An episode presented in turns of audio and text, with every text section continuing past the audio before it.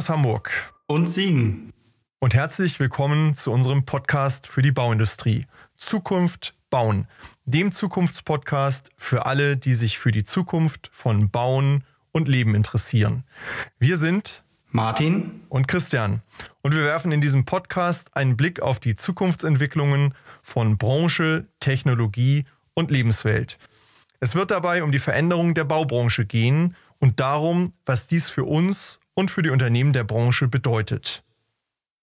Und da habe ich dann bemerkt, dass das natürlich ein bisschen ein Problem ist, dass der Architekt natürlich die Planungshoheit hat und das ähm, und dann oft die Dinge nachher auf der Baustelle dann nicht mehr so gut äh, zusammenpassen, fliegen äh, und und äh, äh und, und die Baubetriebler, die ich damals mit äh, ausgebildet habe, die haben dann oft ein Problem, das umzusetzen, was der Architekt sich ausgedacht hat. Ich würde also jetzt einfach im Sinne von Reverse Engineering von hinten anfangen und sagen, ähm, was, was braucht der Bauherr, was kann er sich leisten und was braucht der Investor, damit, äh, damit er weiter investiert.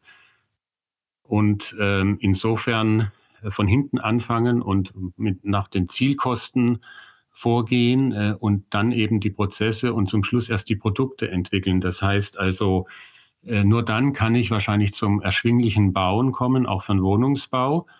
Äh, und, äh, und da muss allerdings, müssen sich dann alle nach dem richten, ähm, was sich die Leute leisten können. Und der, der Architekt wird dann leider zum Schluss kommen. Ich, ich kann es mir erlauben zu sagen, denn ich hatte ja beide Studien durchgeführt, Architektur und Bauingenieurwesen. Wer die Stimme wiedererkannt hat, erinnert sich vielleicht an die Folge vor zwei Jahren mit unserem heutigen Gast. Wir begrüßen ganz herzlich Herrn Professor Thomas Bock. Er studierte Bauingenieurwesen und Architektur an der Universität Stuttgart und in Chicago und vertiefte seine Kenntnisse später in einem weiteren Studium zum Thema Robotik im Bauwesen in Japan, wo er auch zum Thema Robot-Orientated Construction and Building Systems promovierte. Viele Jahre lehrte er an den Hochschulen in Karlsruhe und München und wurde durch viele Veröffentlichungen auch auf internationaler Ebene zu einem der gefragtesten und renommiertesten Experten für das Thema Robotik und Automatisierung im Bauwesen. Wir freuen uns ganz besonders heute wieder wegweisende und eindrückliche Gedanken mit Professor Bock diskutieren zu können, denn das Bauwesen braucht, so wie er es ausdrückt, ein Reset und ein Reengineering das zunächst im Kopf beginnt und zu wegweisenden Veränderungen in der Branche führen kann. Ganz besonders freuen wir uns als Zukunft bauen, das Gespräch auch in Partnerschaft mit der Infratech in Essen präsentieren zu dürfen, wo Herr Professor Bock freundlicherweise in seiner Keynote seine Gedanken und Einsichten mit uns teilen wird. Starten wir dieses spannende Gespräch, in dem wir auch erfahren werden, warum es gut ist, Architekten, Bauingenieure und Robotiker in einer Person zu vereinen. Wer mehr auch zu Startups, die aus dem Lehrstuhl hervorgegangen sind, erfahren möchte, findet einige spannende Verlinkungen in unseren Show Notes. Aber jetzt rein in die Folge, auf geht's. Ja, Herr Professor Bock, Martin, schön, dass wir in der heutigen Runde hier zusammengekommen sind. Es ist lange her, dass wir in dieser Konstellation gesprochen haben. Herzlich willkommen. Ja, danke. Guten Tag. Ja, freut mich. Ja, hallo auch von meiner Seite. Ich freue mich auf unsere Fortsetzung von unserem sehr interessanten Gespräch vom letzten Mal. Martin, ich starte mal mit der persönlichen Frage, Herr Professor Bock. Es ist jetzt so ungefähr zwei Jahre her, dass wir schon mal in diesem Podcast miteinander gesprochen haben. Was ist in diesen Jahren jetzt bei Ihnen passiert? In der Welt da draußen ist ja viel passiert. Ich vermute mal, auch in der Hochschulwelt, in der ähm, Technologie, technologischen Welt haben sich viele Dinge bewegt. Holen Sie uns doch bitte einmal ab und auf den Stand äh, der Dinge? Also in meinem Bereich, ich habe meinen Ruhestand äh, vorbereitet äh, seit dem äh, letzten Jahr, die Übergangsphase in den Ruhestand, habe dann schon versucht, äh, gewisse äh, Positionen für meine Mitarbeiter zu finden, sowohl an Universitäten als wie auch in der freien Wirtschaft. Das lief ziemlich erfolgreich. Viele meiner Assistenten haben äh, äh, Positionen bekommen an, an guten deutschen Hochschulen und, oder kriegen sie noch. und auch im Ausland, äh, auch dort an, an sehr guten, renommierten französischen, amerikanischen, kanadischen, japanischen, äh, indischen, überall auf der ganzen Welt, Brasilien, äh, guten Einrichtungen. Und ähm, auch besonders äh, wichtig ist natürlich, dass auch was in der Praxis umgesetzt wird. Äh, und da gab es dann auch drei Start-ups im, im Laufe des letzten Jahres aus meinem Lehrstuhl heraus, die sich alle mit der Baurobotik befassen, konkrete Roboterentwicklungen sogar, äh, Gerüst, Logistik und äh, Innenanstrichroboter und eine Beratungsfirma für die äh, Baurobotik und das ist eigentlich, das ist sehr gut gelaufen und ähm, von daher äh, mache ich mir da keine Sorgen. Also alle, die sehr, sehr, gut, äh, intensiv bei mir mitgearbeitet haben. Ich habe mich zum Teil sogar bei denen entschuldigt, weil ich habe vielleicht ein bisschen zu viel verlangt, auch bei den Promotionen. Aber das zahlt sich aus. Die machen jetzt alle Karriere und ähm, die, wir haben ja auch konkret immer in unserem Baurobotiklabor an der TU München auch konkret richtige Roboter entwickelt. Also es war ja nicht nur theoretisch oder in der Simulation, sondern wir haben immer gleich Prototypen gebaut. Und denn man muss eben, äh, man darf ja nicht nur an das Digitale rangehen, äh, sondern man muss ja auch wirklich physisch äh, ein, ein System aufbauen und erst dann kann man zur, zur Fehleranalyse, Fehlererkennung und Verbesserung kommen. Da kann man sich ja bei Simulationen immer drüber hinwegmogeln. Aber wenn man dann wirklich physisches äh, System aufbaut, Roboter mit äh, Sensorsystemen äh, und den, den, der, der gesamten Peripherie, die oft noch wichtiger ist als der Roboter an sich, äh, da geht eben sehr viel schief am Anfang und da braucht man, äh, braucht man mehrere Zyklen der Verbesserung, des Verbesserungsprozesses. Also so wie ich es in Japan gelernt habe mit dem Kaizen. Und das äh, ist, äh, das konnten wir abschließen und das äh, an, an der TU München, unserem Baurobotiklabor. Und das führen auch jetzt meine Assistenten fort. Und das finde ich ganz interessant. Die gehen auch immer gleich schon rein in die, in den Prototypenbau und, ähm, aber verbinden das noch besser als ich äh, mit, mit der gesamten digitalen Innovation, weil die jungen Leute halt einfach da noch viel besser sind. Und ich denke, da, ich habe da eigentlich, sehe ich da eine rosige Zukunft äh, für meine ehemaligen Mitarbeiter, sowohl in, im akademischen als auch dann im beruflichen Umfeld im Bauwesen.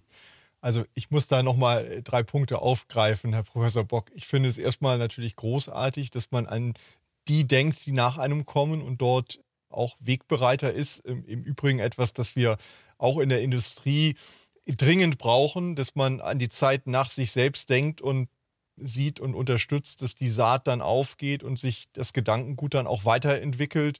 Das finde ich großartig. Das Zweite, Sie haben das so im Nebensatz gesagt, ich habe mich entschuldigt für die hohen Ansprüche. Das kann man, glaube ich, nur in Deutschland sagen, dass man äh, wir brauchen hohe Ansprüche, glaube ich, um Spitze zu sein und zu bleiben. Und ich finde das, find das großartig. Es, es, drückt so unsere deutsche Bescheidenheit aus, zu sagen, ich entschuldige mich fast dafür, weil das unbequem ist. Ist aber eine tolle Tugend, finde ich. Und das Dritte, das verbindet uns ja auch in den, in den Gesprächen immer wieder, diese Orientierung auf die Praxis hin. Also nicht etwas ähm, im Labor zu entwickeln, was dann auch äh, im Labor bleibt, sondern das eben in die Anwendung zu bringen und zu sehen, wie funktioniert es auch in der Praxis. Und ich glaube, Martin, da, da hast du auch gleich eine Frage dazu, wenn, genau. wenn wir mal in die Welt nach draußen schauen. Ja. Genau, was, was mich interessiert, auch seitdem wir das letzte Mal gesprochen haben, wie, wie sehen Sie denn und beurteilen Sie die konkreten Entwicklungen im Bereich Robotik und Anwendung im Bau? Also jetzt nicht rein im Forschungsbereich, sondern wirklich Anwendung im Bau, weil wir haben ja so viele Themen, die aktuell en vogue sind. Digitalisierung, Robotik, KI, äh, und so weiter und so fort, ähm, kooperatives Bauen. Und ich habe leider bei dem einen oder anderen ab und zu das Gefühl, dass wir mehr drüber reden, als dass wir in die Umsetzung kommen. Und jetzt die Frage, wie beobachten Sie das beim Thema Robotik? Ja, da haben Sie recht. Ähm, wir sind da ziemlich schlecht in der Umsetzung von diesen innovativen Gebieten, die Sie gerade erwähnt haben. Aber für mich hängen die alle zusammen.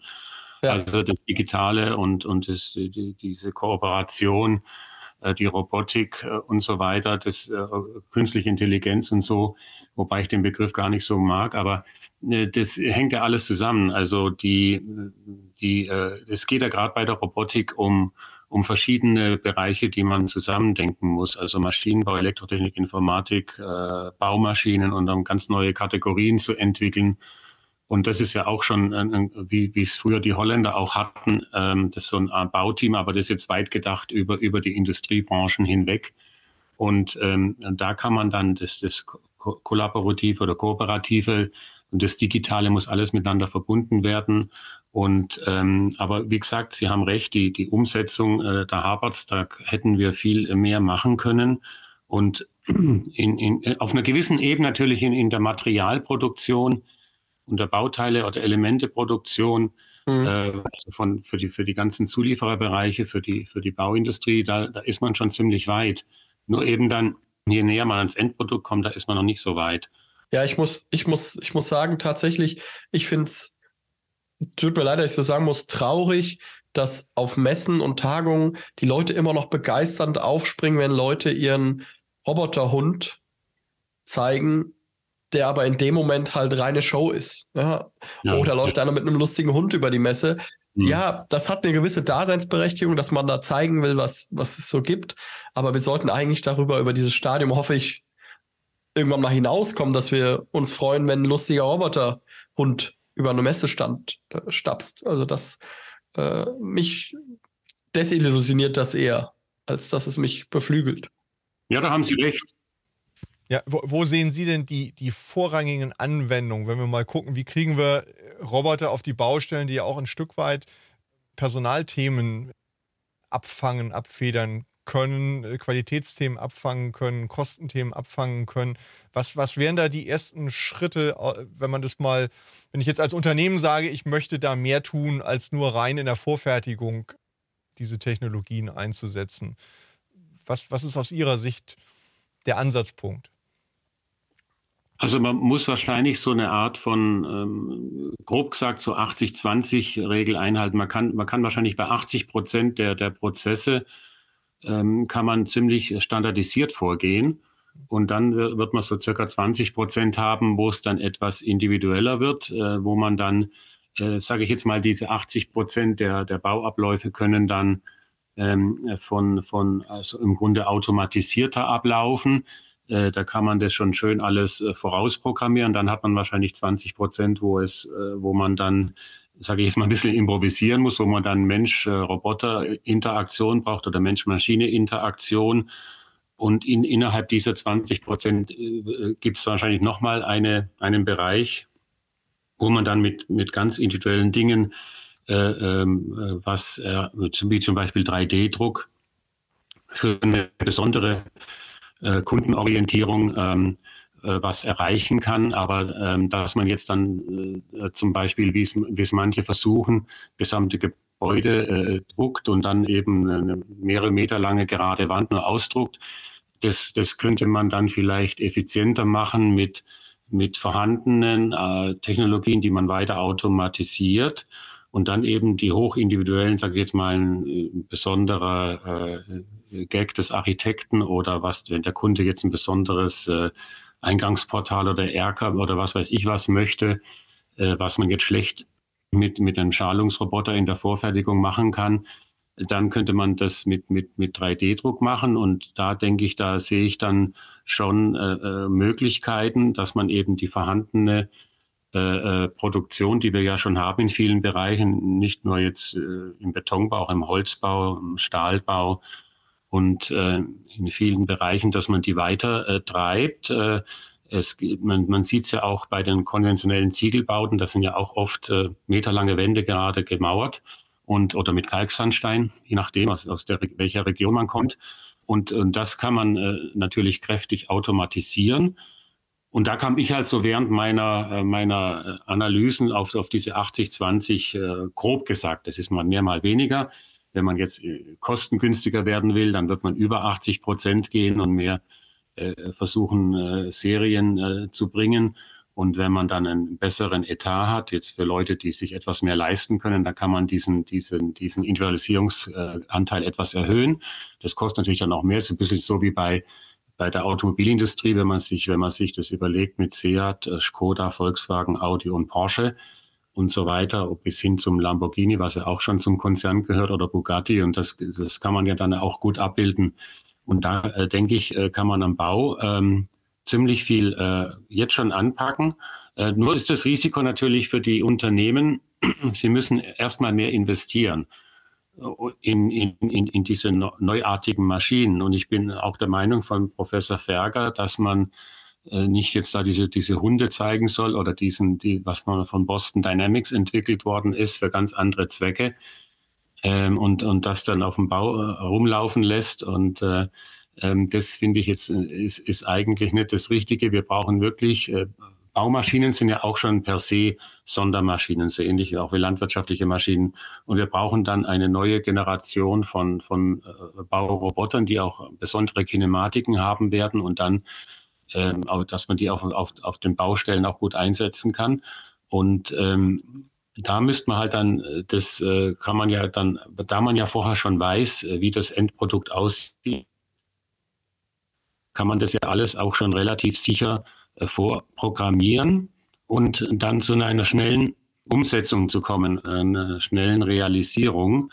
Also die äh, gerade die Investitionen sind ja äh, ziemlich hoch in, in, in äh, neuartige äh, Baumaschinen und ähm, äh, oder Bauroboter dann in der Zukunft. Und da gibt es ein gewisses Risiko, gerade auch in der heutigen Zeit der Hochzinsphase, sowohl für den Bauunternehmer, aber auch dann für äh, den Investor, den, den Bauherrn.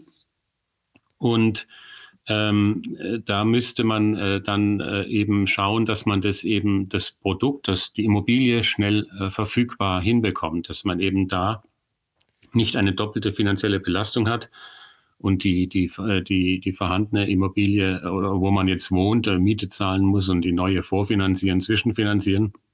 Dass es da eben sehr, sehr viel schneller geht, gerade je höher die Zinsen werden. Das war ja auch die Phase, wo die Japaner in den 1980er Jahren, als ich in Tokio war, äh, war da auch eine Hochzinsphase und äh, die haben dann eben dieses, dieses Schnellbausysteme entwickelt mhm. und ähm, äh, eben dann bauen mit Robotern und vor allem in Ballungszentren, wo dann die Grundstückspreise sehr hoch waren. Also die, diese automatischen Hochbaustellen, die liefen jetzt nicht auf dem Land irgendwo, sondern die liefen meistens in, in zuerst in Tokio, Osaka, äh, Nagoya, also in Ballungszentren äh, wo die Grundstückspreise sehr hoch sind. Das heißt, man wollte ziemlich schnell es fertigstellen, damit man es schnell verfügbar hat und dass das dann das Return on Investment kommt, sowohl für den äh, äh, Bauunternehmer als auch wie für den Bauherrn oder den Immobilieninvestor.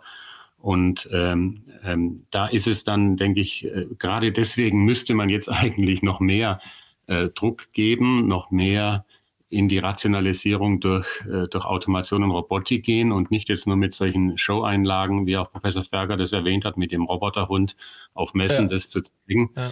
Und ähm, ähm, das ist äh, ähm, und, und, vielleicht bräuchte man da eher, äh, anstatt jetzt irgendwas zu subventionieren, im Bereich von ähm, ja, dass die, dass die Leute da äh, äh, ähm, äh, sich die, die eigenen vier Wände noch leisten können, dass man vielleicht eher sagt, äh, man macht eine, eine, eine Unterstützung, Investitionsunterstützung oder Garantie für diejenigen, die sich wirkliche Automation und Robotik äh, anschaffen und einsetzen, weil es gibt ja immer diese, diese Schweinezyklen auch am Bau und wenn dann ein Unternehmer investiert, meinetwegen jetzt äh, fünf Millionen, je nach hängt von der Größe ab. Für manche kleine Betriebe sind dann schon 500.000 Euro viel. Ähm, die können sich dann vielleicht nur einen kleineren Roboter leisten. Aber wenn einer jetzt eine automatisierte Wohnungsbauanlage aufbaut, das sind dann 50 bis äh, 150, 200 Millionen. Wenn diese Anlage dann auch entsprechend Stückzahlen ausstoßen soll, im ja. Bereich so von 50.000 Wohneinheiten pro Jahr, ähm, äh, dann äh, bräuchte man, wenn man, wenn die Anlage dann investiert ist, äh, äh nicht, dass es dann nach, nach, nach einigen Jahren äh, sich nicht mehr rechnet und dass man da äh, eher in, in der Richtung geht, dass wirklich eben produktives Kapital investiert wird in, in konkreten Anlagen, jetzt mhm. äh, nicht nur in sonstigen äh, Subventionen. Äh, und ja, äh, das, das, halte ich für sinnvoll. Das ist ja auch das, das ja, Problem ich, unseres Wirtschaftsstandortes. Ne? Genau. Ich würde an der Stelle noch ein, eine kurze Anmerkung zu dem Roboter ich, oder zu dem Roboterhund. Ich finde, man kann auch nicht mal denen den Vorwurf machen, die den mitbringen und zeigen, sondern denen, die immer noch das als überraschend äh, einschätzen, als den großen Wurf. Ähm, und das ist, glaube ich, auch summa summarum das, was wir auch der Bauindustrie mitgeben müssen, dass man sich intensiv mit dem Thema beschäftigen muss, damit man auch vielleicht den nächsten Step machen kann als Industrie. Also man kann eigentlich noch nicht mal dem den Vorwurf machen, der damit immer noch der Star der Veranstaltung ist, sondern denen, äh, die sich nicht weitergehend mit dem Thema beschäftigen wollen, weil ähm, alle, die sich damit beschäftigen, wissen ja eigentlich, dass es noch viel, viel weitergehen muss als das, was man jetzt so on the fly auf einer Messe oder einem Seminar zeigen kann. Es braucht mhm. halt, es braucht halt die, die bereit sind, den Weg auch mitzugehen, da zu investieren, auch mal ein Risiko einzugehen ähm, sowohl aus Wirtschaftssicht, also aus Bauindustrie, Bauwirtschaftssicht, aber natürlich auch was die Rahmenbedingungen angeht, äh, seitens der Politik. Ich, ich ja, genau. würde da gerne nochmal eine, eine Frage ergänzen oder die Themen zusammenführen. Sie sprachen ja vorhin von den Startups und wir sind jetzt ja gedanklich auch bei einem Thema Richtung Wohnbau, Wohnbaukrise, die wir haben. Ähm, wenn man diese Themen zusammenführt, wie, wie fördern wir gute Ideen in Deutschland? Haben wir da Rahmenbedingungen, die also äh, diesen jüngeren Leuten ähm, auch ermöglichen, an neuen Ideen zu arbeiten? Das ist das eine. Und in welche Richtung gehen diese Ideen im Moment? Und das zweite ist eben, ähm, kann das auch eine Antwort sein? Martin, du hast es jetzt eben schon mal ähm, vorbereitet. Kann es eben auch eine Antwort sein auf diese drängenden Fragen, wie schaffen wir günstigen Wohnraum in kurzer Zeit und hoher Stückzahl? Das ist ja eigentlich die Herausforderung, vor der wir stehen.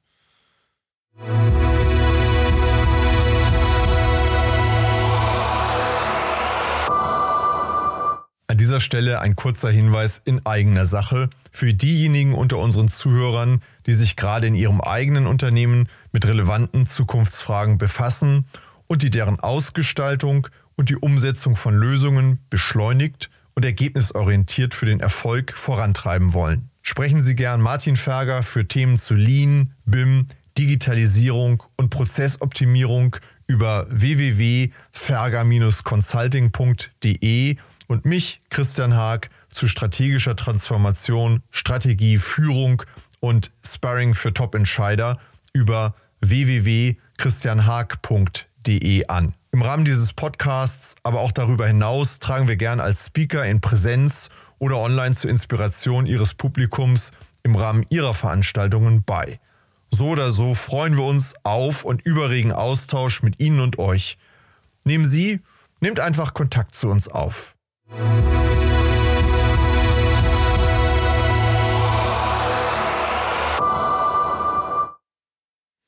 Ja, genau.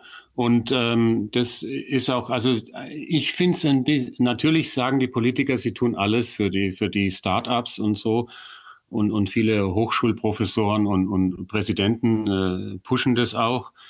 Ähm, aber wenn man dann sieht, wie jetzt doch die, die, diese drei Startups äh, von mir äh, aus meinem Lehrstuhl heraus äh, doch dann kämpfen müssen, wie die hohe Miete zahlen müssen äh, in ihren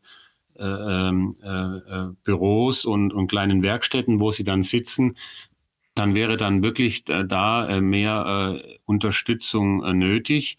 Und ähm, das, äh, das äh, muss dann auch, äh, ähm, äh, und dann muss man, denke ich mal, den gesamten Prozess eher von hinten rein denken. Also ich würde im Grunde nochmal äh, auf ein Reset drücken und sagen, ähm, dass man, aber da wird man natürlich sich keine Freunde machen. Ich war ja in München, an der TU München, nach meiner ersten Professur an der Universität Karlsruhe, wo ich bei den Bauingenieuren war und die Automatisierung im Baubetrieb als Professur hatte, das war eine neue Professur damals, 1989, kam ich dann an die Architekturfakultät. Und ja. da habe ich dann bemerkt, dass das natürlich ein bisschen ein Problem ist, dass der Architekt natürlich die Planungshoheit hat und das ähm, und dann oft die Dinge nachher auf der Baustelle dann nicht mehr so gut äh, zusammenpassen, fliegen äh, und und äh, äh und, und die Baubetriebler, die ich damals mit äh, ausgebildet habe, die haben dann oft ein Problem, das umzusetzen, äh, was der Architekt sich ausgedacht hat. Ich würde also jetzt einfach im Sinne von Reverse Engineering von hinten anfangen und sagen, ähm, was, was braucht der Bauherr, was kann er sich leisten und was braucht der Investor, damit, äh, damit er weiter investiert. Und ähm, insofern von hinten anfangen und mit nach den Zielkosten vorgehen äh, und dann eben die Prozesse und zum Schluss erst die Produkte entwickeln. Das heißt also, äh, nur dann kann ich wahrscheinlich zum erschwinglichen Bauen kommen, auch von Wohnungsbau. Äh, und, äh, und da muss allerdings, müssen sich dann alle nach dem richten, ähm, was sich die Leute leisten können. Und der, der Architekt wird dann leider zum Schluss kommen. Ich, ich kann es mir erlauben zu sagen, denn ich hatte ja beide Studien durchgeführt, Architektur und Bauingenieurwesen in Stuttgart und Chicago und später die Robotik in Tokio. Das heißt, ich erlaube mir alle zu kritisieren. Ähm, und ähm, da habe ich mir natürlich keine Freunde gemacht äh, bei meinen Architektenkollegen. Aber im Grunde ist es wirklich das Problem, äh, wir müssen schauen, dass, dass, dass, dass man, äh, dass sich die Architekten dann wirklich mehr daran halten, was sich, was, was, was sich die Leute leisten können. Ähm, aber die müssen dann auch darauf hören, was, was auch der Unternehmer fertigen kann oder bauen kann. Und denn die haben ja die Praxiserfahrung. Natürlich gibt es alte Hasen bei den Architekten, die kriegen das in den Griff, aber die sind halt immer seltener und ähm, und wir sehen es ja, dass es nicht funktioniert hat. Es hat ja bisher nicht funktioniert. Die Situation wird ja immer schlimmer. Und insofern äh, kann man das jetzt wirklich offen ansprechen, wenn, wenn wir so gut wären und wenn, wenn unsere Ausbildung so gut wäre, dann hätten wir jetzt die Krise nicht. Aber es, es geht einfach nicht und, und äh, es hat nicht funktioniert, sonst hätten wir jetzt keine Krise am Bau, keine Wohnungsnot. Äh, die Bauunternehmer, äh, die kleineren, haben ein dünneres Auftragspolster für nächstes Jahr und äh, ich, ich spreche da auch mit, mit Bauunternehmern und das sieht also nicht so gut aus. Insofern ähm, müssen wir das wirklich einfach ein Reset, wie beim Computer, da würde ich jetzt sagen, da stimme ich mal voll der Digitalisierung zu, auf den Reset-Button, einen Knopf zu drücken und das ganze Pferd äh, ähm, äh, neu aufzäunen, äh, am besten dann äh, von hinten her gedacht. Ähm, und dann müssen alle Bereiche, die da vorkommen, sich daran halten. Dann brauchen wir auch andere Standards, dann brauchen wir auch andere Landesbauvorschriften. Äh, und ähm, äh, diese ganzen Dinge müssen sich dann danach eben richten.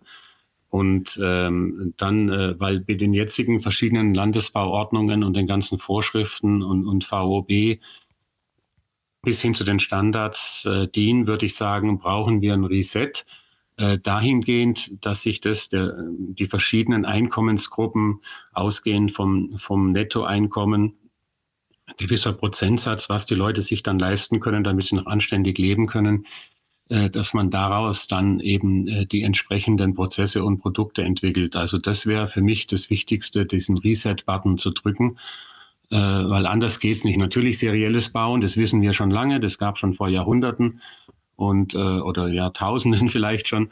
Und ähm, das ist, äh, ist äh, jetzt nicht mehr der, der Stein des Weisen. Und ähm, das heißt also auch, es wird auch oft äh, ästhetisch auch nicht mehr akzeptiert.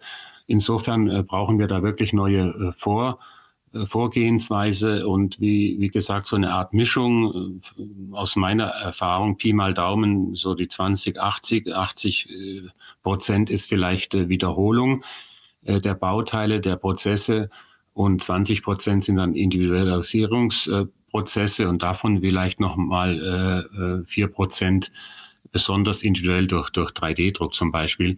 Und das hängt aber dann, wie gesagt, von, den, von, von, von dem ab, was man sich leisten kann. Da kann man dann auch Strukturen einführen, wie in der Automobilindustrie, die ja bisher in Deutschland ganz erfolgreich war und ähm, dass man das so äh, dann sich anschaut und davon lernt, eben von den von den Besten lernen und und und das war ja unsere oder ist ist es hoffentlich noch und wird auch noch bleiben äh, eine, äh, eine starke Säule der deutschen Wirtschaft und äh, da kann auch oder man kann auch nicht nur von der Automobilindustrie lernen, weil da sagen dann viele Bauleute, ja, das sind ja die Wiederhol Autos sehen alle gleich aus. Aber man kann zum Beispiel auch von der Landwirtschaft äh, Landmaschinen lernen. Die, die sind mittlerweile ziemlich äh, gut geworden. Und äh, wenn man sich überlegt, was, was die landwirtschaftliche Bevölkerung, äh, früher war ja jeder, jeder von uns ein Bauer und mittlerweile noch weniger als drei Prozent und wie effizient die geworden sind, wie automatisiert äh, die Landmaschinen arbeiten. Die müssen sich ja auch an örtliche Geologe, äh, äh Boden, Bodenbedingungen, jeder Boden die Bodenverhältnisse ändern sich manchmal innerhalb von 50, 100 Metern. Da hat man dann oft, ähm, muss man sich auch anpassen und das äh, können die alles äh, berücksichtigen über ihre Sensorik. Und äh, das ist natürlich, äh, ähm, da hat man auch da einen hohen äh, Individualisierungsgrad, weil die Bauleute oft sagen, ja, das geht nicht, man kann das nicht übertragen, wir sind viel individueller. Aber wenn man dann diese langweiligen Vorortsiedlungen anschaut, so individuell sind wir dann im letzten Ende auch nicht. Also wir könnten da, wie gesagt, viel mehr machen. Wir müssen das Pferd halt nur wirklich dann ganz anders aufzäunen, von hinten her oder am besten den Reset-Button drücken und, und alles neu, neu äh, nicht nur denken, sondern auch machen. Ich, ich, ich nehme einmal mit, Sie vereinen ja natürlich in Ihrer Vita tatsächlich genau diese Auflösung des Nebeneinanders, Architekt und Bauingenieur in einer Person. Äh, das könnte helfen. Und wenn es nicht in eine Person hineingeht, dann sollten doch beide sehr eng beieinander sein und äh, miteinander denken und vielleicht ähm, auch die Reihenfolge des Miteinanders ähm, nochmal überdenken. Und ich glaube, ähm, Einstein hat ja mal gesagt, die Probleme ähm, sollten wir nicht mit den Methoden lösen, mit denen wir sie ähm, geschaffen haben. Das scheint mir hier, glaube ich, auch ein kluger Ratschlag zu sein. Also nicht das, wie wir es immer machen, weiter grenzoptimieren, sondern vielleicht einfach dann mal umgekehrt denken oder anders da herangehen, wenn ich das so mhm. richtig verstanden habe. Ja, genau. Im Grunde brauchen wir, ich denke, jetzt wird es immer mehr Zeit für eine sogenannte Sprunginnovation. Ja. Und das ist ja auch Ihr Thema, Change Management und Innovationsmanagement. Und ich glaube, mit dem inkrementellen äh, äh Innovieren, wie wir es bisher gemacht haben, das hat, hat nicht funktioniert, in nur in gewissen Teilbereichen.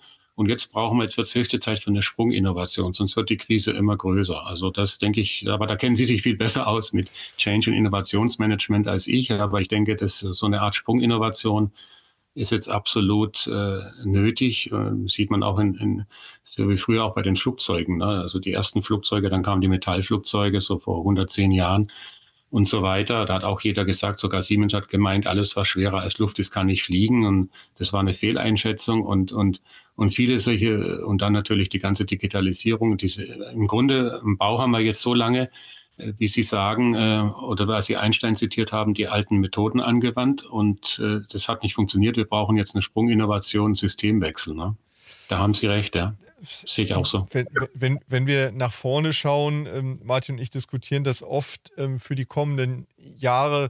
Jetzt, jetzt sind, haben Sie ja den Cut in der Lehre gemacht was wäre denn so die, die, die Botschaft, die Sie jetzt denen mitgeben, die jetzt praktisch am weiter da dran sind? Also einmal natürlich, Martin, du bist ja auch jemand, der noch, noch jahrelang lehren und ausbilden wird, aber was ist die Perspektive? Wo, wo muss es hingehen? Ich glaube, ein paar Linien haben wir schon gezeichnet, aber wenn man so ein, zwei Ratschläge nach vorne mitgeben könnte oder eine Vision mitgeben könnte, ähm, was, was würden Sie jemandem mitgeben, der Ihnen diese Frage stellt?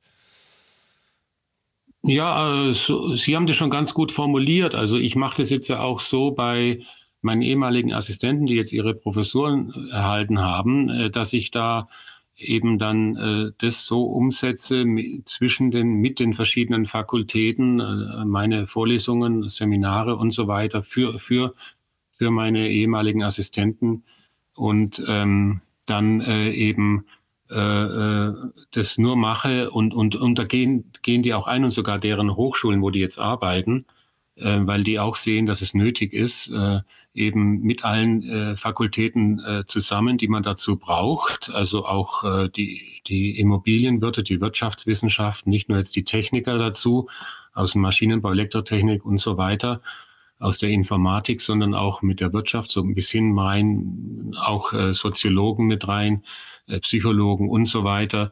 Ähm, äh, es geht ja auch um Motivation und dann äh, äh, der Arbeitskräfte. Und man kann da auch die jungen Leute ziemlich gut motivieren. Also äh, wir können denen viel, viel mehr äh, zutrauen, als, als wir meinen.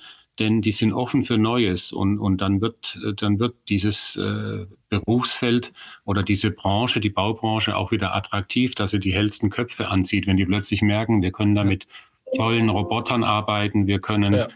äh, Teile von, ich mag den Begriff KI nicht, aber wir können auch ein bisschen KI-mäßige Sachen ansetzen, anwenden. Äh, wir können da äh, und, und wir nicht nur jetzt simulieren in einer Art von einem, von einem äh, Computergame, sondern auch wirklich dann verifizieren durch etwas, was dann wirklich auch physisch äh, das dann macht äh, jetzt nicht nur in der Simulation, da kann man die jungen Leute wirklich begeistern und, und die sind da auch dabei. Also die haben da in gewissen Bereichen, haben die da, und die werden auch unterstützt. Die Hochschulen haben zum Teil dann äh, Gebäude hingestellt, äh, äh, für meine ehemaligen Assistenten und, und äh, Forschungsgelände und äh, da sind die dann ganz offen. Ich denke, man muss es nur einfach angehen, muss sich einfach trauen.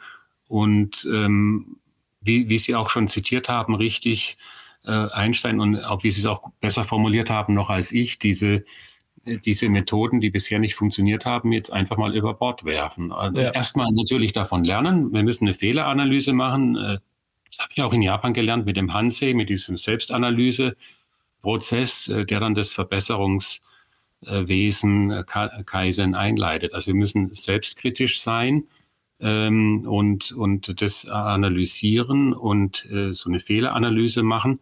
Äh, das lernen übrigens auch schon viele, auch im Maschinenbau lernt man das, wenn man zum Beispiel in der Luftfahrt äh, Technik, äh, äh, Triebwerke entwickelt.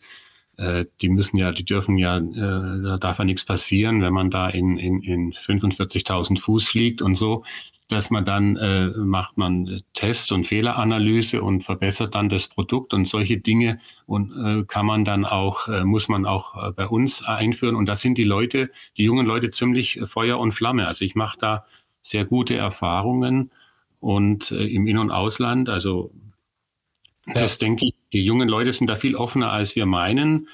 Und die wollen sogar auch die Veränderung, weil sonst sind sie depressiv. Sehen, kriegen, hören nur die, die negativen Nachrichten ja. und wir müssen einfach sagen, ihr könnt die Zukunft gestalten mhm. und uns ändern und jetzt probieren wir mal was anderes, ohne dass man jetzt die Erfahrung der Vergangenheit über Bord schmeißt, sondern nur aus den Fehlern lernen und so, wie Sie gesagt haben, von den vorhandenen Metho bisherigen Methoden hat es nicht funktioniert. Jetzt müssen wir was Neues machen, was anderes anpacken. Also das denke ich, ist, ist der einzige Weg, der uns noch bleibt. Ich, ich finde, äh, äh, Martin, ein, ein Satz sei mir noch gestattet. Ich finde das ganz wichtig, so wie Sie es auch formulieren, Herr Professor Bock, diese uneitle Sichtweise auf die Themen. Ich glaube, die hilft uns allen auch ein Stück weit weiter, dass wir es einfach von der Sache her sehen und so unsere, äh, ja, unsere Liebe für, für unsere Profession mal ein Stück weit zur Seite legen und sagen, äh, wie kriegen wir das denn gemeinsam auch mit den anderen Leidenschaften der anderen hin und ähm, nicht immer nur unsere eigene Sichtweise ähm, nach vorne stellen. Das finde ich, glaube ich, ist ein ganz, ganz genau. wichtiger Punkt bei dem Ganzen. Und, und wo ich äh, Professor Bock unbedingt noch zustimmen möchte, ist ähm, dieses Generationen-Bashing sein zu lassen. Also wenn man jetzt hört ähm, und mich sich mit den Leuten unterhält, äh, sagt ja immer die aktuelle Generation, die nächste, die taugt nichts mehr. Ähm, wenn das wirklich so stimmen würde, müssten wir alle wieder in Höhlen leben, glaube ich, weil jede Generation scheinbar immer schlechter wird. Ähm, ich glaube, man muss sich als aktuelle Generation auch einfach bewusst sein, dass die nächste vielleicht was anderes gut kann als die aktuelle. Mhm. Und ich glaube, ja, ja. da muss man den Leuten die Motivation mitgeben. Denkt auch mal außerhalb der gewöhnlichen Denkmuster, den Leuten da auch die Chance für geben. Das ist diese, diesen Mut, auf was Neues zu vermitteln auch. Und sowohl in Forschung als auch, finde ich, in der Industrie eine Kultur des Scheitern-Dürfens mhm. zu etablieren, weil ansonsten, also bis der eine Moonshot gelingt, sind wahrscheinlich fünf Raketen daneben gegangen, äh, mhm. mindestens. Und ich glaube, da können wir auch noch viel von anderen Kulturen lernen, wo es als Gründer eines erfolgreichen Unternehmens gar keine Schande ist, vorher fünfmal unerfolgreich gegründet zu haben. Ja. Und ich ja. glaube, das müssen wir in Deutschland etablieren. Und wir seitens der Hochschulen müssen die Leute zur Neugierigkeit, äh, also zur Neugierde ausbilden, denen das Handwerkszeug an die Hand geben, aber dann die Leute auch mit Mut und, und auch dem, dem Streben nach was Neuem laufen lassen. Und ich finde äh, und hoffe, dass wir heute mit der mit dem Gespräch da auch nochmal Steine ins Wasser geworfen haben, dass viele sich die Gedanken machen und sagen, okay, vielleicht kann ich da auch, vielleicht auch nur einen kleinen Beitrag zu leisten, ähm, um das äh, weiter voranzutreiben. Also von meiner Seite vielen Dank für das Gespräch, das Update mit, wie ich finde, aber auch ganz vielen neuen Aspekten im Vergleich zum letzten Gespräch. Mhm, ja, da haben Sie völlig recht. Ich habe es auch mit meinen Studenten so gemacht. Wenn, wenn die ihre eigenen Fehler analysiert haben, habe ich denen sogar eine bessere Note gegeben. Denn nur von Fehlern kann man lernen. Und Sehr die gut. anderen dürfen natürlich nicht lachen, wenn, wenn die ihre Fehler offen darlegen, weil nur davon kann man lernen. Und ich habe immer gesagt, an der Hochschule könnt ihr noch Fehler machen, nachher im Berufsleben dürft ihr keine mehr machen. Genau, ja, das ist, das ist glaube ich, das, das richtige Mindset an der Stelle. Ne? Also, ja, dass wir, ja. dass wir ähm, einfach eine, eine, gute, gesunde Lernkultur entwickeln miteinander ja. und uns verbessern. Also ähm, mit Mut zur Lücke würde ich sagen und äh, der Hoffnung darauf, dass wir dieses Gespräch nochmal wieder fortsetzen, äh, sowohl hinter den Kulissen als auch gerne hier nochmal im, im Podcast. Mhm. Ähm, auch von meiner Seite ganz herzlichen Dank, Herr Professor Bock, ähm, für diese mhm. Einsichten und Ausblicke und auch die, die hoffnungsfrohe und positive Sicht auf das, was da kommen wird und die, ich finde, auch vermittelte Lust mhm. darauf, mitzugestalten und mitzumachen für all diejenigen, die ihren Weg in diese Branche oder in, in, in nahe Branchen ähm, äh, finden. Ähm, unser Motto ist ja in dem Podcast, wir, wir wollen über die Gestaltung der Lebenswelt von morgen reden, der Zukunft reden. Ich glaube, da haben wir ein paar gute ja, Gedanken hier wieder ähm, ins Wasser geworfen, wie Martin eben gesagt Christian, hat. Wenn ich kurz dazwischen grätschen darf. Ja, gerne. Bevor wir äh, den Punkt machen zum Abschluss vielleicht, ähm, diesmal sehen wir uns ja zeitnah sogar persönlich wieder ähm, und können die Themen ja dann nochmal aufgreifen, vielleicht für den einen oder anderen, der es hört. Wir sind ja gemeinsam ähm, Christian in der Moderation, Professor Bock in der Keynote, ich auf dem Podium, ähm, Anfang Mitte Januar auf der Infratech in Essen und ich glaube, da können wir auch nochmal intensiv über die Gespräche weiter mhm. sprechen. Ja, gute Idee, ja. Wer die Fortsetzung der Gedanken hören möchte, der kommt. Genau. Vielen Dank. Herzlich, danke. Herzlichen Dank, Herr Professor Bock. Ja, ja danke. Tschüss. Bis bald. Ja, tschüss. Danke. Vielen Dank an Sie und euch fürs Zuhören bei Zukunft bauen, dem Zukunftspodcast für die Bauindustrie. Wenn euch der Podcast gefällt, würden wir uns über eine Bewertung freuen und natürlich darüber, wenn ihr den Podcast bei einem Podcast-Provider eures Vertrauens abonniert. Wir freuen uns auf ein Wiederhören. Bis bald.